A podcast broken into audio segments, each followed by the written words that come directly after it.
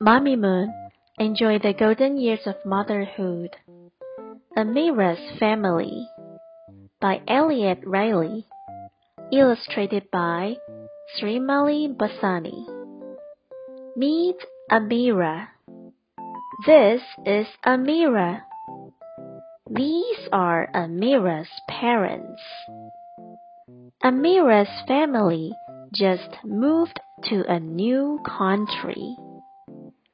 They left their country when a war started there. Amira was sad to leave her country. She was scared to move to a strange new place. New school. Amira's classmates make her feel welcome. They teach her their language. She teaches them her language too. Recess is Amira's favorite part of the day. She likes to swing and slide. After school, Amira and her parents go to the market. She sees her new country's flags for sale. Amira counts her money.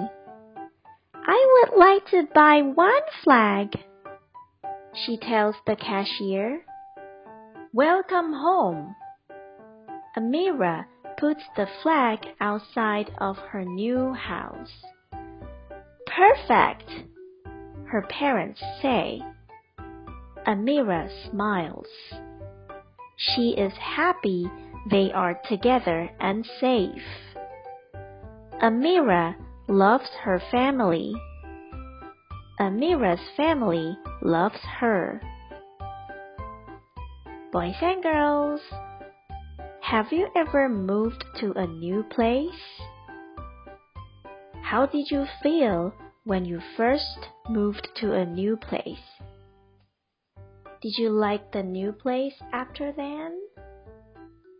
You may talk about it with your parents.